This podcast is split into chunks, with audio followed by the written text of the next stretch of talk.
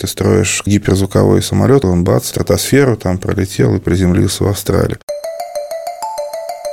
Всем привет, с вами подкаст «Так и будет». Я Даниил Дугаев. Мы обсуждаем будущее, как мы будем жить завтра, какими станут через несколько лет наши дома, деньги, автомобили, одежда, школы, еда и все остальное.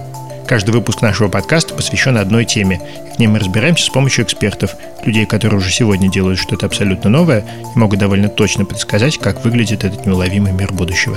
Если вам нравится нас слушать, поставьте нам оценку в iTunes, напишите какой-нибудь маленький комплимент. Так вы поможете найти нас другим слушателям. Этот подкаст мы записали вместе с брендом воды Smart Water, а для тех, кто не боится нового меняет мир прямо сейчас.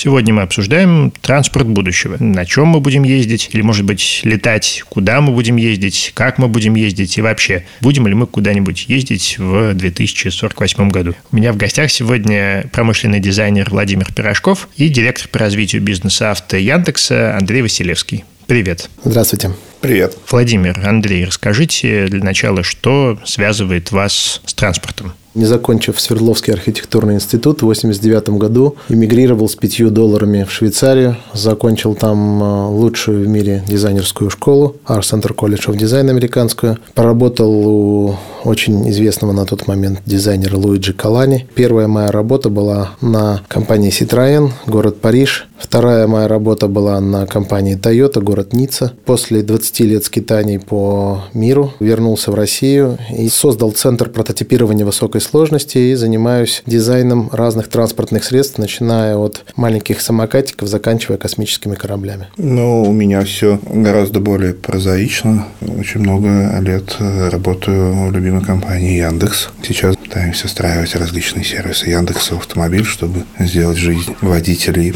комфортнее, ну и как минимум разнообразнее. Ну, давайте для начала послушаем совсем классическую вещь. Это роман Джеймса Блиша 1957 года, называется «Города в полете». В небе над перекрестком появилось такси и, маневрируя с изысканной точностью, остановилось возле них. Внутри никого не было. В этом безжалостном мире все, что не требовало коэффициента умственного развития выше 150, управлялось компьютером. Всеобщее господство подобных машин, часто говаривал отец Криса, являлось одной из главных причин нынешней, по-видимому, вечной депрессии. Приход полуразумных машин в бизнес и технику произвел вторую промышленную революцию, в которой лишь наиболее творческие люди, да и то, если они обладали неким управленческим даром, оказались в состоянии продать отдать свой ум миру. Все остальные никому уже не были нужны. Крис с самым живым интересом рассматривал такси, хотя он частенько видел их издали, но ездить в них ему, конечно же, не приходилось. Впрочем, смотреть там было почти не на что. Такси представляло собой яйцеобразную капсулу из легкого металла и пластика, выкрашенную в крупную красно-белую клетку и опоясанную рядом окон. Внутри располагались два сиденья для четверых, решетка громкоговорителя. Не было ни рычагов управления, ни приборов. Не видно было даже, куда пассажир должен опускать плату за проезд. Верзила командир жестом жестом пригласил Криса на переднее сиденье, а сам забрался на заднее. Двери закрылись, будто захлопнувшийся рот, и такси плавно поднялось, зависнув на высоте около 6 футов над дорогой. Место назначения приветливо осведомился жестяной кэп, причем Крис даже подпрыгнул от этой металлической приветливости. Обратите внимание, что уже здесь есть все, что мы сейчас обычно обсуждаем. То есть такси как главный способ передвижения, а не собственный автомобиль, и такси как автоматическая машина, да, беспилотная. Давайте начнем с машины, просто как самого распространенного сейчас средства передвижения. Что с ними будет? Действительно ли мы все будем ездить на беспилотных такси уже там через 10 лет? Это ближнее будущее, и да, действительно, автомобили будут ездить сами. Ну, в смысле, собственно, они и сейчас уже ездят. При этом, наверное, такси – это такой идеальный способ применения, потому что очень часто человек, который хочет переместиться из точки А в точку Б, рассчитывает на какое-то персональное пространство. Сто лет назад на улицах была интересная картина не во всех городах, но в развитых городах были извозчики и безлошадные кареты, так назывались. Позже стало называться автомобилем. И те, и другие выглядели примерно одинаково, кроме того, что там не было коней и извозчика. Собственно, очень много людей потеряют профессию. Я думаю, что в ближайшее время потеряет профессию очень много таксистов и водителей автомобилей в принципе. Поэтому я думаю, что вот у меня передо мной здесь вот небольшая карта э, по годам четко прописано, когда что произойдет. Водитель станет не нужен в грузоперевозках, Это буквально через три года. 27 год написан «Такси избавится от таксистов и сильно подешевеют». А 29 говорится о том, что искусственный интеллект, возможно, сравняется с человеческим. А 30 год – полный автопилот и летающее такси. Так вот, Япония сейчас говорит о том, что в следующем году на Олимпийских играх факел Олимпийского огня будет зажигаться с аэромобиля, а дальше диспетчеризация и навигация воздушного пространства Японии будет как раз к 30 году. Это 70 лет от того момента в романе. 70 лет – это обычная фаза от вербализации будущего и реализации будущего. Как только мы начинаем думать про состояние гражданской авиации у нас, сразу начинаются определенные сомнения, что если уж у нас нельзя просто так пойти, э, сесть в свой самолет и полететь просто по своим делам, непонятно, как у нас будет решена проблема сесть в автомобиль и подняться на ту самую высоту в 6 метров. И чем это отличается? Почему гражданской авиации нет, а гражданская летающая автомобильная флотилия вдруг появится и начнет работать? Вот у меня просто чисто человеческие сомнения, что это мы сможем преодолеть за 30, 40, 50 лет. Скорее всего, будет мощные ограничения поначалу, как это всегда бывает. Но первыми, конечно, поедут силовые ребята на таких вещах. И то, что это будет передвижение роботизированное, то есть дрон. Мы уже работаем над тем, чтобы такие дроны появились. И у нас в России есть несколько команд, которые занимаются передвижением в пространстве. И э, есть такая компания Hoversurf, которая делает аэроциклы, пока достаточно опасные, но уже тестируются даже в Дубае для полиции. И вторая компания, которая называется Мартини, они сейчас на экспериментальной фазе летающего такси. И эти две компании на примете у Uber, который контролирует порядка 82 компаний в мире, которые занимаются передвижением в пространстве. Какие шаги нужно предпринять, чтобы избавиться от водителей такси? Ну, здесь же основное препятствие, как нам видится, все-таки отсутствие законодательного регулирования. Первый шаг уже сделан, разрешена эксплуатация беспилотного транспорта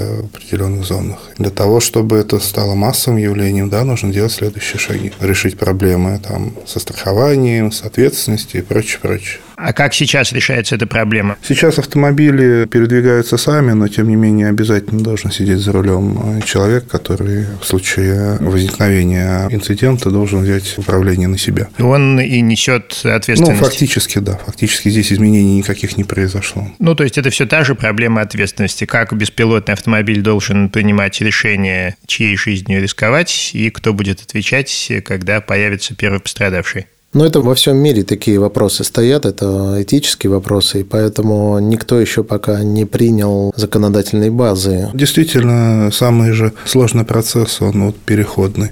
Легко себе представить, как оно работает, когда 95-99% автомобилей беспилотные. Когда автомашины начнут общаться с машинами, им будет договориться проще, и они правил не нарушают. Та же компания Toyota на э, Олимпийских играх в 2020 году обещает показать автономные торговые точки. Это такие штучки, которые будут подъезжать, если вам, например, понравились какие-нибудь кроссовки в окне магазина, у вас чуть-чуть расширился зрачок, это называется нейромаркетинг, да, вас зачекали, и к вам подъезжает такой небольшой автобусик без водителя, а там уже кроссовки стоят перед вами, и вам достаточно просто согласиться с тем, что вы такой хотите. И чичинг, Просто все, моргнуть глазами да, особым да, способом. Да. И все. То есть они изобрели просто заново автолавку? Да, это автолавка или автоофис или еще что-то. Как вы думаете, а это все будет работать по-прежнему на бензине или все-таки на электричестве, солнечной энергии, на чем-нибудь еще? Пока это все гибриды или электрические какие-то изделия с ограниченной автономностью. Хотя, если взять ту же Теслу, например, она 400 свои километров дает, поэтому если вы в черте города, ну, намотать 400 километров в черте города, это надо постараться очень сильно. Ну да, я соглашусь. Когда читаешь цифры, сколько на самом деле происходит выброса углекислого газа от двигателя внутреннего сгорания, ну, хочется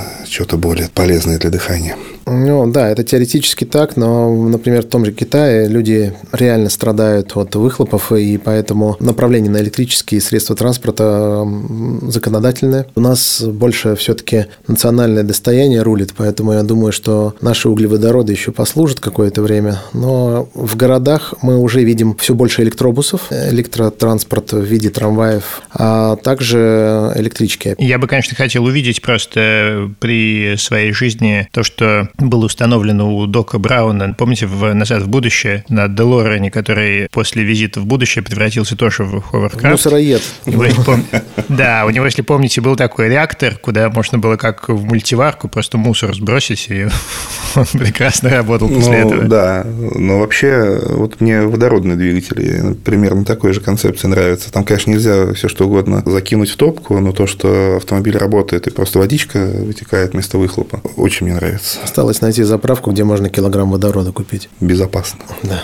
Я думаю, что бензин еще послужит свое, и в 2022 году у меня написано прощение с дизелем. А что за прогноз у вас в руках? 2D-транспорт называется. Ведущие производители вводят термин «многофункциональное мобильное пространство». Ну, это такой как бы график по годам до 30 года, что будет происходить в плоском транспорте. А может быть, вы нам прочитаете еще какие-нибудь пункты оттуда, потому что интересно. 18 год. Машины станут общаться. Они уже общаются. 19 год. Начнется прощание с рулем. Это как раз вот о чем мы сейчас говорим. 20 год. В ДТП перестанут гибнуть, в чем я сильно сомневаюсь. 22 год. Прощание с дизелем. 23 год. Новые крэш-тесты. Это когда совсем все будет зашито. 24 электрокары станут дешевле конкурентов. Но к тому идет. 25 год. Мировые продажи машин с автопилотом составят более 600 тысяч в год. 26 год. Новые аккумуляторы появляются. 27 год. Такси избавляются от таксистов и резко дешевеют. 28 год. Шины поумнеют и позеленеют. 29 год. Искусственный интеллект сравняется с человеческим.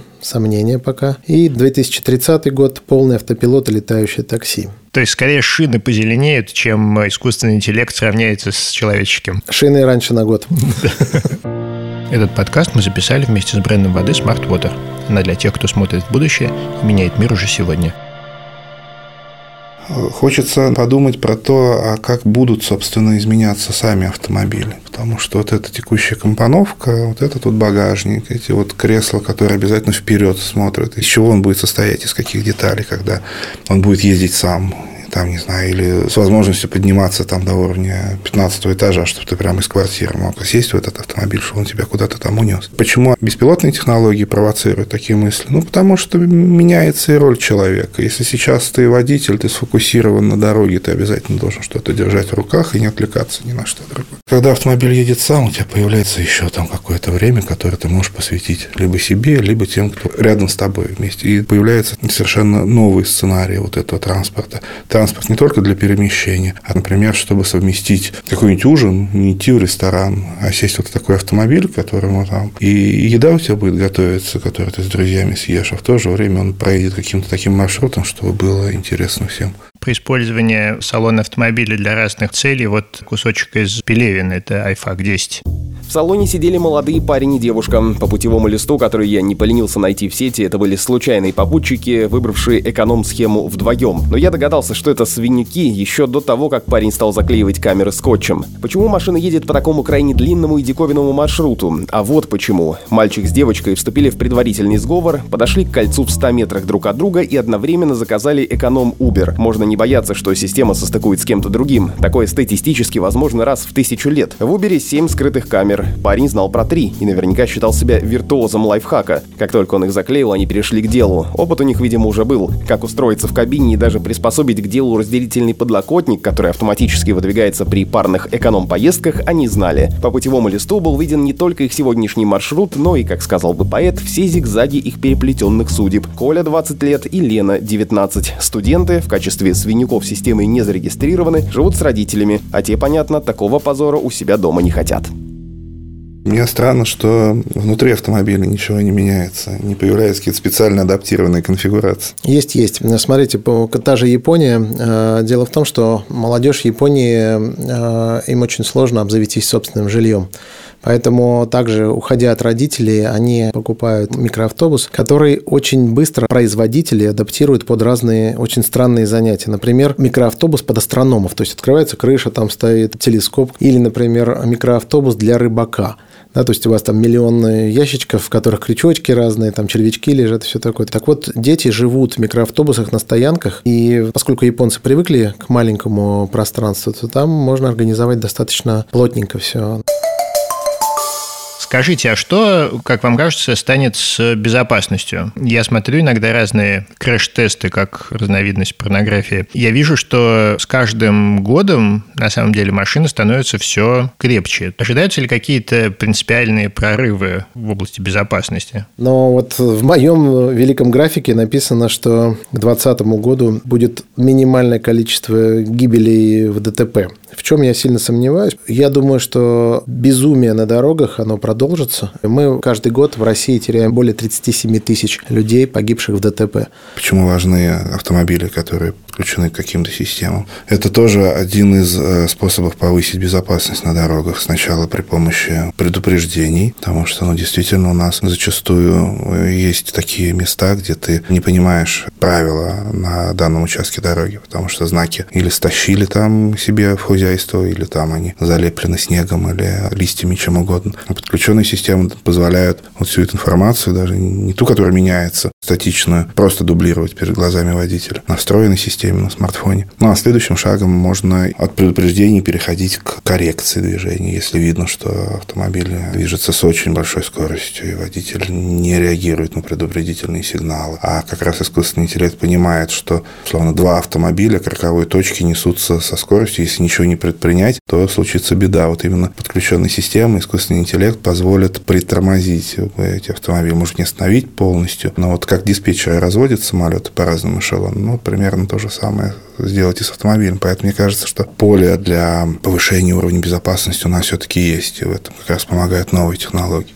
Ну, хорошо, а возможно ли представить город, в котором нет машин, а есть только общественный транспорт и вот эти вот легкие электрические экипажи? Электросамокаты, велосипеды, электромотороллеры, моноколеса, ховерборды. Ну, есть э, как минимум Лондон, а я думаю, дальше идет э, Венеция. Там вообще машин нет.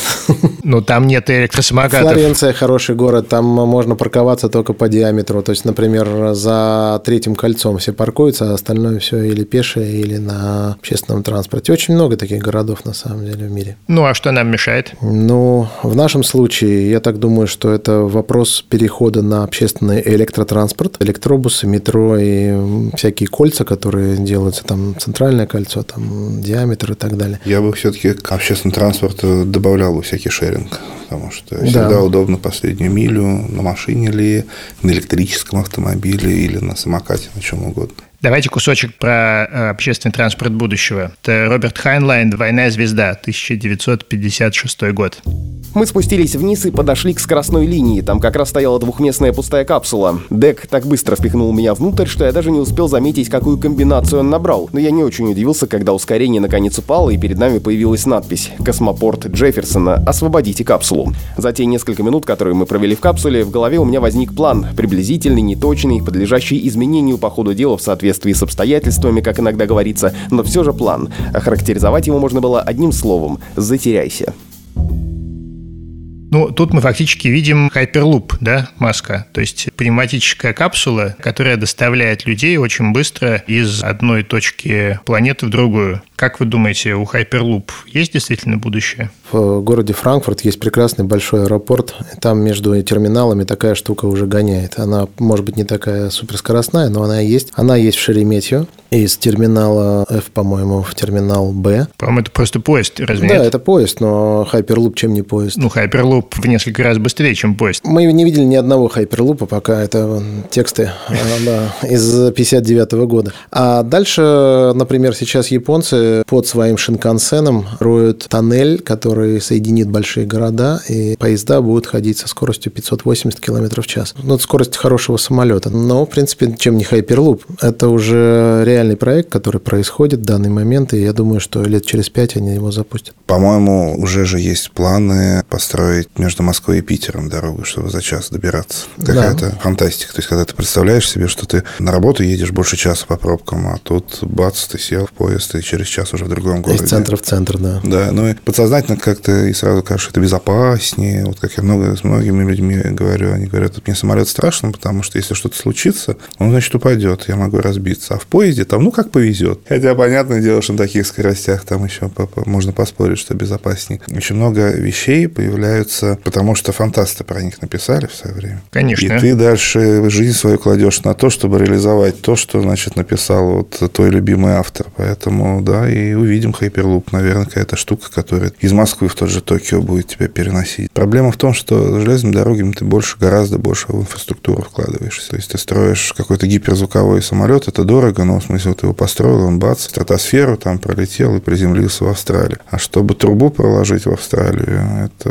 Ну, от целей, да, наверное, зависит. И я так думаю, что транспорт будет достаточно интересной, скажем, сферой развития, потому что люди все больше любят работать из дома, но транспорт будет в основном работать на путешествия и на бизнес-совещания. Дело в том, что по скайпу связаться сейчас все этим занимаются, но когда к вам приезжает реальный человек настоящий, когда вы можете поговорить, это бесценно на самом деле, это прайслес такой. Поэтому я думаю, что в будущем а, самое ценное это будет эмоциональный капитал и то, как люди будут общаться между собой по-человечески. А все эти гаджеты и всякая вот эта вот работня будет, э, ну, скажем так, упрощать и сокращать издержки и логистические проблемы. Ну, все равно, вот мы в 2048 году вышли с девушкой из дома в Благом, и вот мы решили вечером сходить, не знаю, в парк Горького, например. Как раз вот маленькие города, на мой взгляд, будут очень привлекательны, потому что большой город, он, конечно, хорош, но все больше людей хотят аналогового чего-то. Может быть, маленькие города как раз будут привлекательными оазисами аналоговых ощущений вдали от цифры